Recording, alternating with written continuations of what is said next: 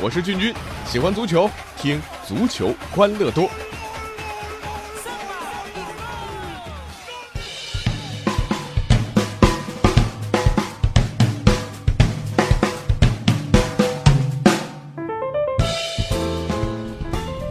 欢迎来到我们今天的足球欢乐多，我是君君啊。呃，今天要和大家聊一聊这个豪门和豪门之间的恩怨。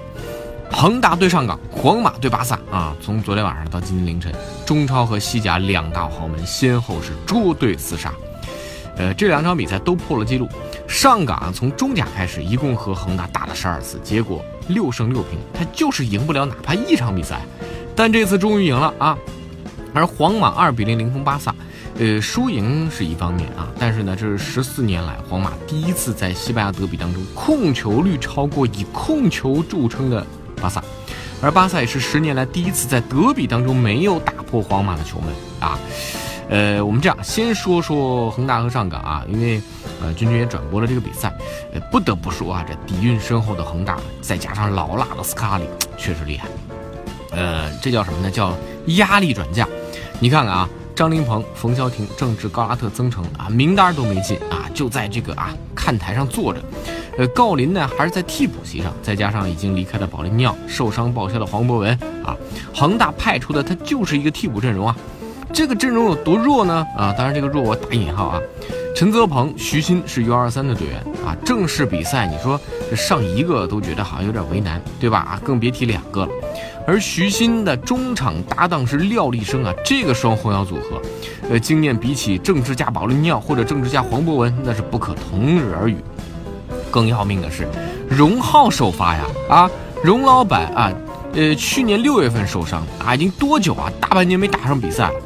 但就是这样一套阵容，都把上港吓一跳。刘健在上半场头球破门啊，恒大率先拿到一个宝贵的客场进球。为为什么说这招够狠呢？你想想啊，如果恒大输啊，当然现在也是输了啊，呃，只要不是大败。没问题啊，我替补你全主力啊，输很正常，一点不影响啊。况且在中超亚冠足协杯里面，足协杯是对于恒大来讲战略地位最低的啊。我攒着力气打中超和亚冠啊啊！但是，一旦上港不能在主场拿下，那对上港球员的自信是毁灭性的打击啊，直接影响之后的比赛心态。所以说，为什么贺冠最后那个头球的绝杀是非常重要的啊？呃，这招可谓对于恒大来讲一石几鸟的高招。上港唯一破敌的办法就是主场大胜狂胜啊！你想想这难度啊多大？所以呢，上港这场比赛还是先被进球的啊。呃，这说说这个上港这场比赛，我的直观感受，上半场这个战术太简单了啊！这战术简单到什么程度呢？啊，传球传球啊，传给奥斯卡啊，过人被断球；传球传球给奥斯卡过人射门；传球传球给霍尔克过人被断球。传球，传球给霍尔克过人射门，完了啊！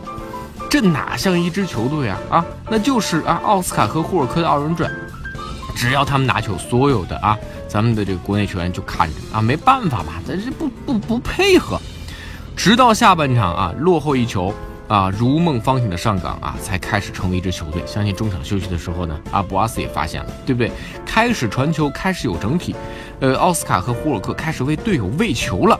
于是迅速扳回了一个，所以啊，再次印证足球它毕竟就是一个整体的一个运动啊。那么在接下来的一个多月里面啊，两队在亚冠的啊两回合，足协杯的第二回合还要直接对碰三次。可以预料的是啊，亚冠赛场两支球队一定是全力以赴的啊，而足协杯恒大是可进可退。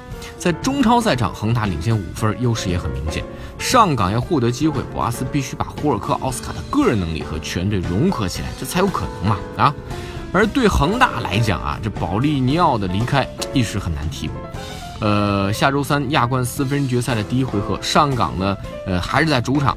呃，这个时候啊，因为亚冠呢不限制外援啊，奥斯卡麦埃哈迈多夫、埃尔克森、胡尔克都能上阵。而恒大呢，在保利尼奥离开之后呢，只能是穆里奇顶上。这个外援阵容相比较差一点啊，这可能是上海上港的机会啊。呃，中超两强的亚冠巅峰对决，我们也很期待。好了，这说到保利尼奥，就自然而然要说到这个巴萨和皇马啊。我这保利尼奥呢去了巴萨。啊，当然这个巴萨呢输了啊，而且是连败两场，比分和场面呢，呃，没有任何借口的完败啊，这比分很难看。呃，而且呢，今天的这个全场比赛，巴萨的控球率罕见的是低于了皇马，这是二零零三年十二月以来双方踢的四十场比赛之后第一次巴萨的控球率比皇马要低。而从二零一一年以来的二十四场国家德比啊，巴萨第一次没有办法取得进球。另外呢，巴萨上一次没有在伯纳乌取得进球，还是在二零零六年的十月份。呃，当然，就说到这个，我个人觉得啊，这没有很多人说的巴萨崩溃堕落，巴萨完了啊，玩完了啊。呃，我要说什么呢？这个，呃，客观因素在什么呢？你说 MSN 组合啊，内马尔离开，这二点二亿挖走啊，这充分证明它的价值。所以你要马上找到一个新的一个呃三个人的组合，能够呃来替代 MSN，确实太难了啊！这这这任何支球队都做不到。所以呢，他整个的这个进攻体系呢，啊，已经受到了很大的这个瓦解。呃，而今天呢，巴尔韦德第二回合还变阵三五二啊，企图增加中场呃人数来加强控制。但是呢，啊，在大系统和小系统同时都变化的情况之下，啊，你要马上适应，这个确实比较难啊。所以你会发现，呃，第一回合在诺坎普的时候啊，虽然巴萨一比三输了，但是呢，其实，在数据上啊，很多数据都是占优的啊，大部分时间呢也是能控制比赛的。但是呢，皇马的反击实在是太高效和犀利了啊。但是今天这场比赛呢，呃，这个没办法，那大小系统一起改变的，呃，巴萨确实踢得不好。而这个皮克也说了啊，我来巴萨九年了。这是我第一次觉得比皇马差啊！这个是球员在场上比赛的切身感受啊。呃，也有很多人诟诟病说，你既然不是内马尔被买走了吗？